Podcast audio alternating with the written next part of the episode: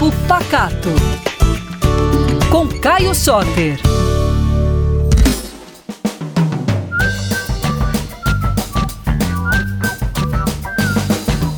Ei pessoal, tudo bem? Eu tô aqui mais uma vez para falar de comida mineira e toda a cultura de Minas Gerais, mas principalmente sobre comida boa.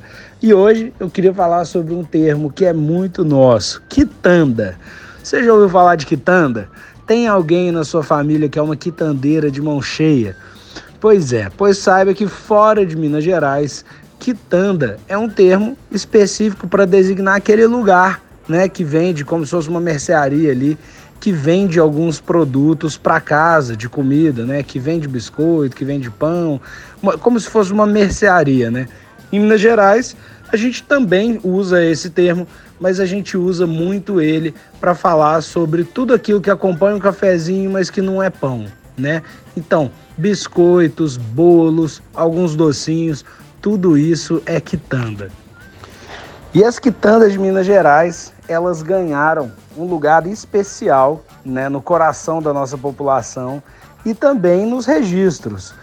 Ah, os biscoitos de São Tiago, né, um distrito ali no Campo das Vertentes, pertinho de Tiradentes, perto de Resende Costa, eles são reconhecidos como uma indicação de origem geográfica né? Uma indicação de que aqueles biscoitos só são feitos daquele jeito naquele lugar. São realmente os melhores de Minas Gerais e um dos melhores do Brasil. Tem sequilhos, tem biscoito amanteigado, tem quebra-quebra. E também a região do Cerro é uma região conhecida por fazer ótimas quitandas e por ter essa tradição de quitandeiras, né? Um salve aí para Dona Lucinha e sua família, que sempre foram quitandeiras de mão cheia, especial minha amiga Elzinha Nunes, que faz um biscoitinho, uma quitanda que eu vou te contar, viu? É maravilhosa. E eu vou dar uma dica de quitanda aí pro dia da festa de Reis, dia 6 de janeiro. É muito típico nesse dia servir um bolo com frutas cristalizadas. Vamos dar um toque especial nesse dia de Reis e vamos servir uma broa de milho com frutas cristalizadas. Faz a sua massa de broa normal, aquele bolinho cremoso de milho, e na hora de assar, enche de fruto seco. Coloca uva passa, uva passa branca, tâmara, damasco, o que você gostar mais.